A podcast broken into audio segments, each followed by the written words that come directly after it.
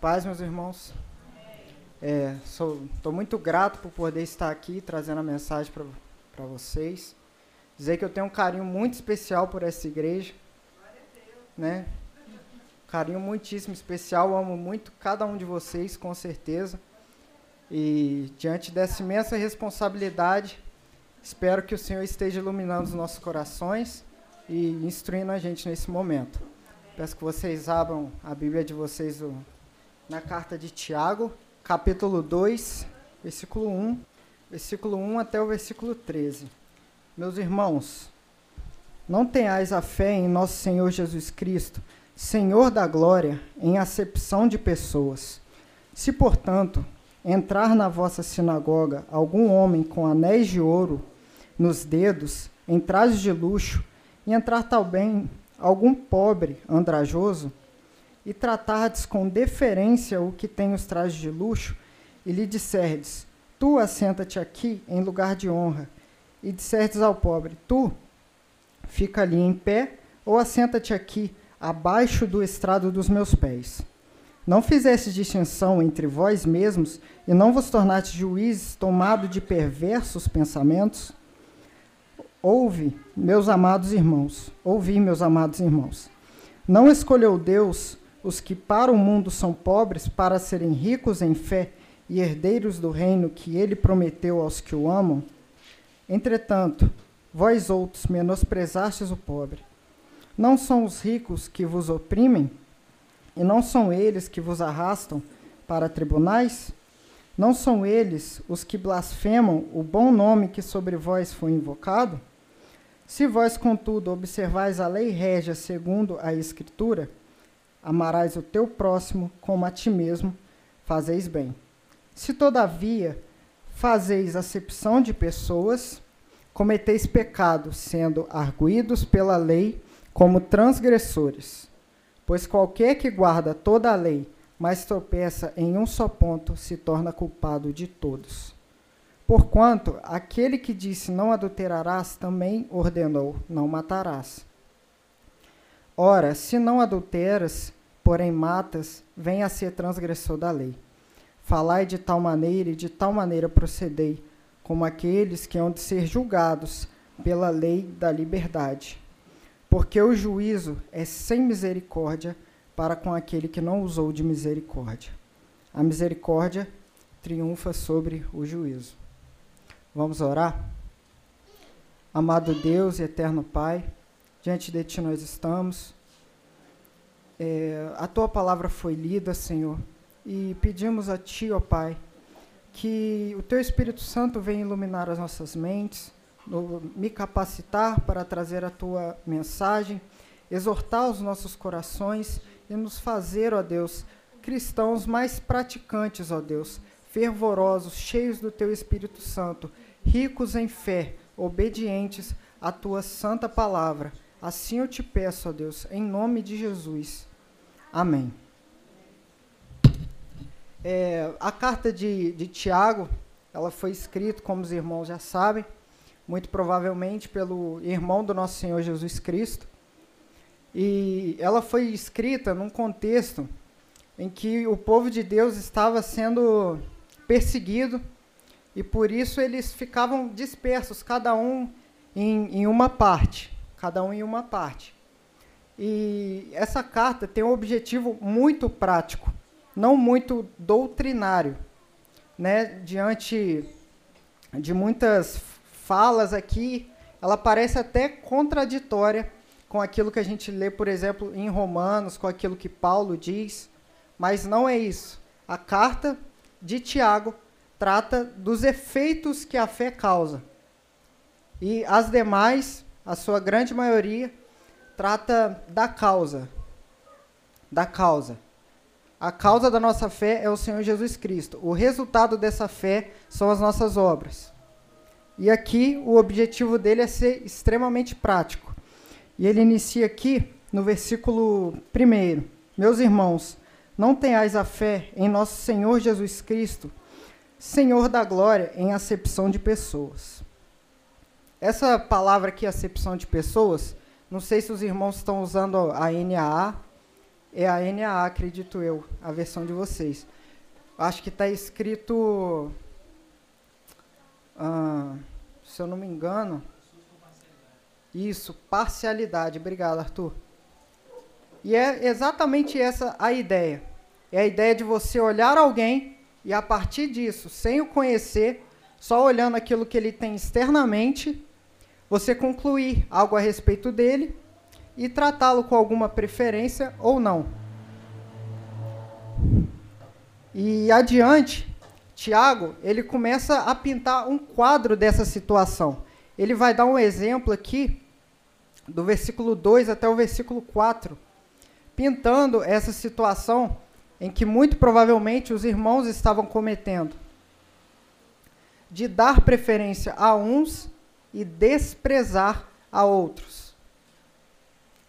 Se, portanto, entrar na vossa sinagoga algum homem com anéis de ouro nos dedos, em trajes de luxo, e entrar também algum pobre andrajoso, e tratardes com deferência o que tem os trajes de luxo, e lhe, e lhe disserdes, tu assenta-te aqui em lugar de honra, e disserdes ao pobre, tu fica ali em pé, ou assenta-te aqui, abaixo do estrado dos meus pés. Não fizeste distinção entre vós mesmos, e não vos tornaste juízes, tomado de perversos pensamentos?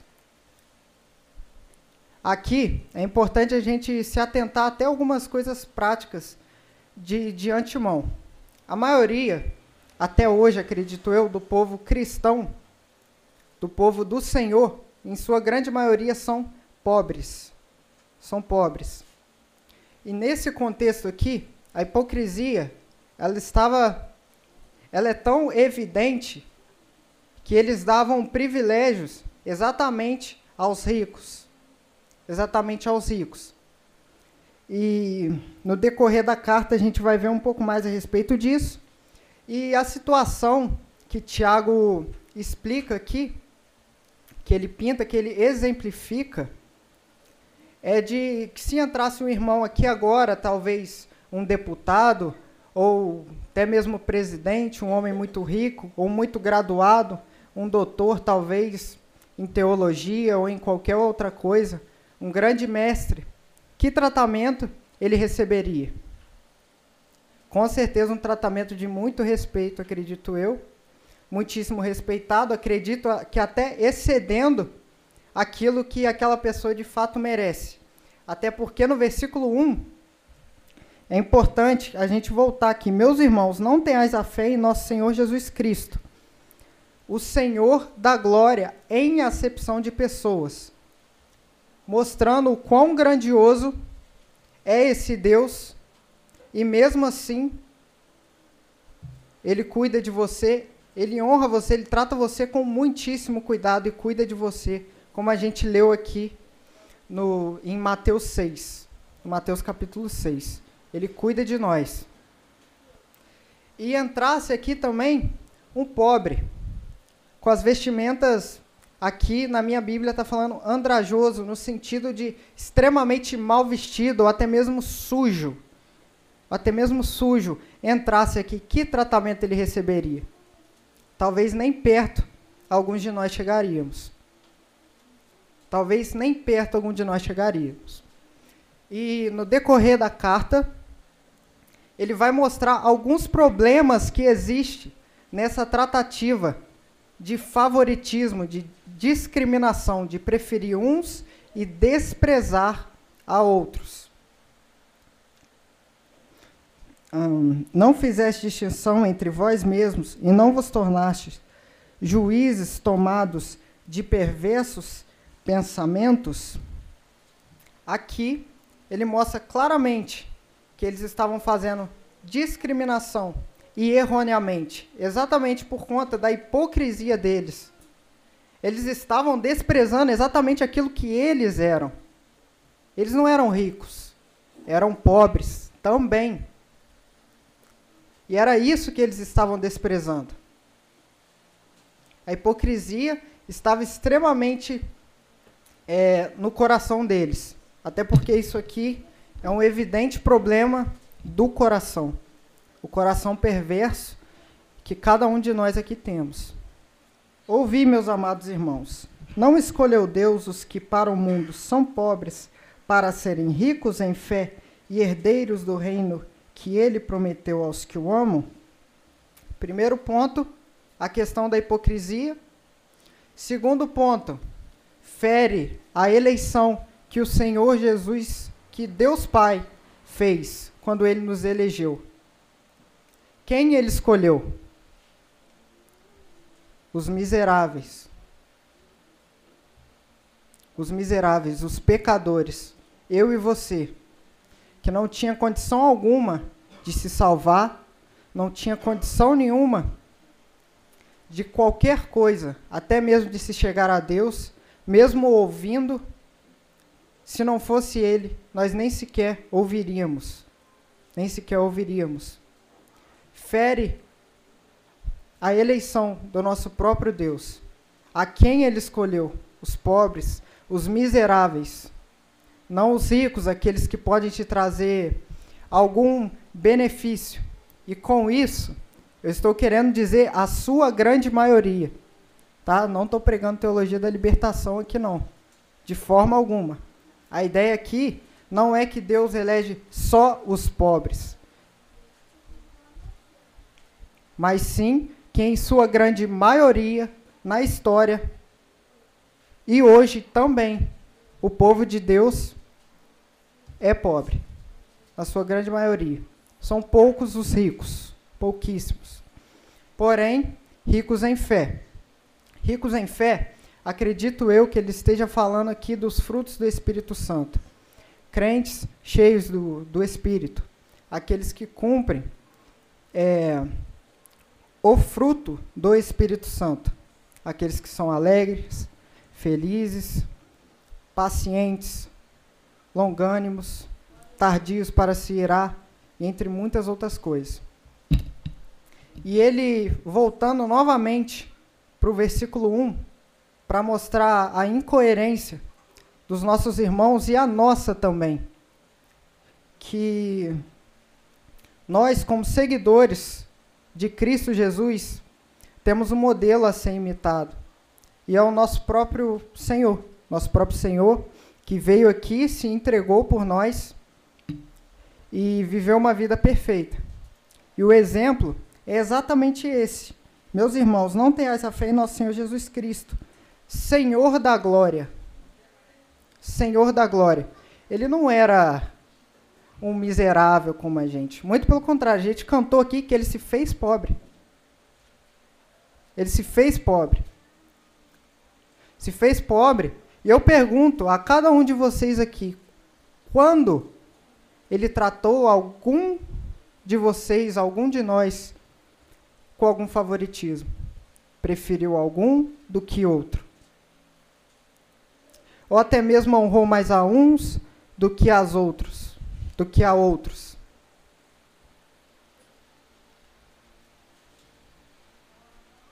Mesmo podendo, ele escolheu nos amar. E esse amor é um amor que aceita o próximo, não é um amor que rejeita ou que tem preferência a uns pelos outros, aquilo que o outro pode me oferecer. Profissionalmente isso acontece muito, né? Principalmente eu tenho contato com algumas pessoas que têm um trabalho autônomo e muitas vezes eles falam: "Não, para fulano eu faço de graça, porque ele vai poder divulgar o meu trabalho". Sempre querendo algo em troca, porque fulano tem tantos seguidores e ele vai poder me fornecer algo. Você não tinha nada para oferecer a Deus. E você não temos nada para oferecer ao Senhor. Nada. Nada. E mesmo assim, Ele nos escolheu em amor. Continuando, que Ele prometeu aos que o amam. Entretanto, vós menosprezastes o pobre. Não são os ricos que vos oprimem, e não são eles que vos arrastam para tribunais? Não são eles os que blasfemam o bom nome que sobre vós foi invocado? Aqui, é, mais uma vez eu lembro vocês do contexto dessa carta contexto de perseguição. E também, dentro de qualquer contexto histórico, da igreja, igreja primitiva, a igreja hoje, a gente é perseguido por aqueles que têm algum tipo de poder. Sejam eles dinheiro, poder político e qualquer tipo de poder. São esses que perseguem e esses a quem eles estavam dando algum tipo de favoritismo, né, oferecendo algum tipo de favoritismo, honrando e desprezando o próximo. Mais uma vez, aqui não existe necessidade alguma da gente generalizar. Necessidade alguma. Não são todos os ricos. Até porque na carta de Tiago mesmo, ele vai dar instrução aos irmãos que são ricos. Tem instrução para eles também. Não são todos, porém, na sua grande maioria, são ímpios e perversos e perseguidores da Igreja de Cristo. Se vós, contudo, observais a lei régia segundo a Escritura, amarás o teu próximo como a ti mesmo, fazeis bem. Se, todavia, fazeis acepção de pessoas, cometei, cometeis pecado, sendo arguídos pela lei como transgressores. Pois qualquer que guarda toda a lei, mas tropeça em um só ponto, se torna culpado de todos.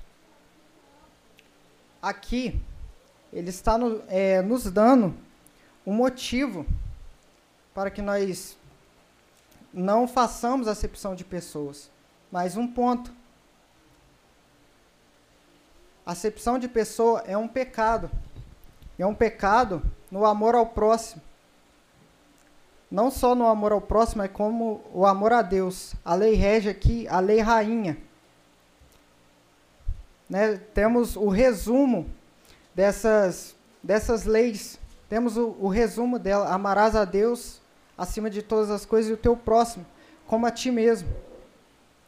Ao desprezar alguns por aquilo que você vê externamente, por aquilo que a pessoa não pode te oferecer, às vezes por uma eloquência baixa, ou a pessoa que tem qualquer deficiência financeiramente, a gente a despreza. A gente comete esses pecados por falha no amor a Deus. No amor a Deus. E no amor ao próximo. No amor ao próximo. O tema não há espaço mais para discriminação. Que evangelho é esse que não sabe amar, que não pratica o amor?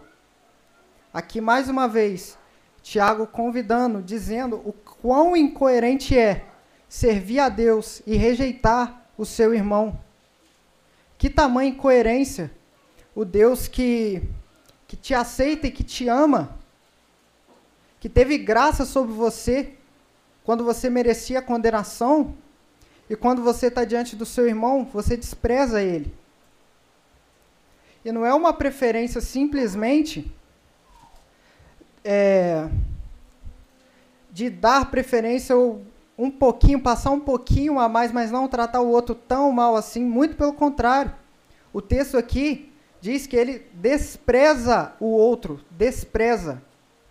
Fica aqui, ó, senta aqui pertinho dos meus pés. Deixa o outro lá sentar no lugar de honra aquele que pode me oferecer algo, aquele que é rico. E o outro fica desprezado. Que evangelho é esse? Não é o evangelho de Cristo. Não é o evangelho de Cristo.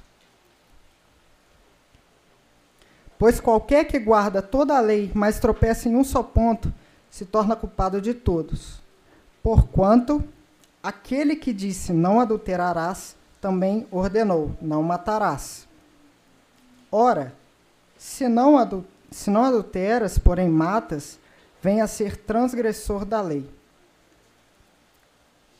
Aqui fica claro que falhou em um só ponto da lei, falhou em todos os outros. Vocês já pensaram assim a, a respeito de si mesmo? Que vocês podem ser, que nós somos, em alguma forma, fornicadores, adúlteros, adúlteros, assassinos? Ele compara a acepção de pessoas ao não matarás. A não tirar, a, a não humilhar a reputação do seu irmão.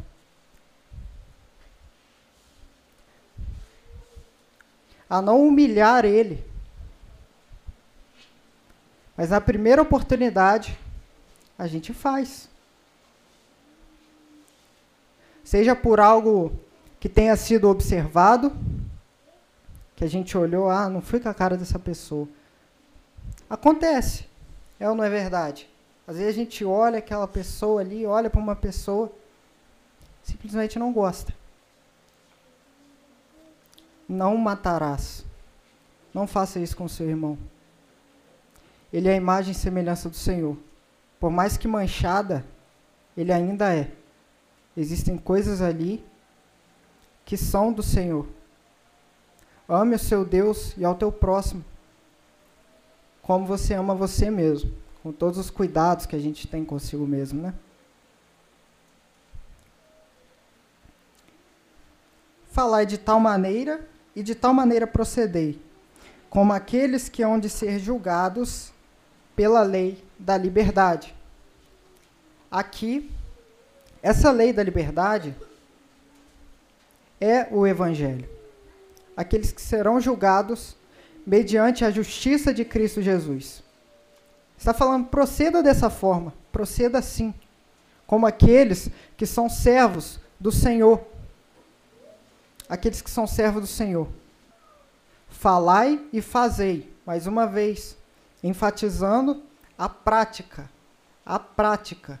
Não adianta a gente vir aqui falar bem doutrinariamente, entender de teologia, entender de diversos assuntos, falar até mesmo do amor de Deus, falar do amor desse Senhor, o quanto ele é maravilhoso, como ele te aceitou, se até mesmo o irmão calvinista que crê e prega profundamente a depravação total, o quanto ele é miserável, o quanto ele depende de Cristo Jesus, mas quando ele vê o próximo, ele não tem piedade alguma. Ele não tem dó dele. Não age com misericórdia. A forma como o Senhor o tratou e o trata, ele não trata o próximo. Falai de tal maneira e de tal maneira proceder, como aqueles que serão julgados. Aqui é um convite do Senhor ao arrependimento.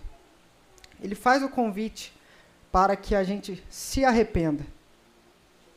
É como se ele estivesse dizendo: se você não vive dessa tal maneira, se arrependa. Cuidado, cuidado. Porque aqueles que serão julgados mediante Jesus Cristo pela lei da liberdade, como está aqui no texto, serão julgados pela justiça de Jesus Cristo e não pela deles, e não pela nossa. A gente é pecador. A gente peca de forma diferente daqueles que estão lá fora, mas a gente transgride as mesmas leis. A gente peca de forma diferente, e é verdade. O Senhor vai nos moldando a imagem do seu filho tempo passa e ele vai nos aperfeiçoando, nos moldando, como vocês viram aqui no capítulo 1 da carta, através do sofrimento, das dores, da perseguição, com muitos meios. Porque o juízo é sem misericórdia para com aquele que não usou de misericórdia. A misericórdia triunfa sobre o juízo. Um convite ao arrependimento. Cuidado, se você não tem misericórdia do seu próximo? Será que estamos vivendo esse evangelho aqui? O evangelho de Cristo, que morreu por miseráveis, que se fez pobre, que se fez pobre, que se despojou da glória, o Senhor da glória se despojou disso. Se fez homem, se permitiu sofrer viver no meio de pecadores, que para a santidade dele, o quão intolerável isso seria. Mas ele passou por tudo isso. E por que a gente não suporta o nosso irmão? Por que a gente não cuida dele? Por que a gente não zela por ele? Aqui, um convite claro ao arrependimento. Ame o seu irmão como você ama você mesmo. Não vai nessa que você não tem amor próprio, não, que é mentira. Você tem. Você tem. Você se preocupa em comer. Você se preocupa em se vestir. Você às vezes até prejudica o outro para não sair prejudicado. Ame o seu irmão dessa forma. Ele está sem o que comer? Está sem o que vestir? Entrou sujo aqui? Oferece. Oferece a solução, uma roupa, uma comida, um banho, um amigo. Assim como nosso Senhor Jesus Cristo o fez. Assim como ele fez. Se humilhou, desceu da sua maravilhosa glória, deixou parte do seu imenso poder para estar junto de nós. E glória a Deus por isso, né? É motivo da gente se alegrar muito. Porque a gente sabe que, mesmo diante dessas falhas, seremos julgados pela justiça do Senhor Jesus Cristo. Porque a misericórdia triunfa sobre o juízo. Quando Deus olhar para você no dia do julgamento, ele vai ver a pessoa de Cristo Jesus. O Senhor perfeito, que não pecou, que não falhou, e por isso ele vai te aceitar. Lembre-se disso todas as vezes em que tiver alguma dificuldade ou um problema com o seu irmão. Amém? Agradeço breve. O objetivo da carta é ser prático. Espero que o Senhor tenha falado ao coração de cada um de vocês. Em nome de Jesus. Amém.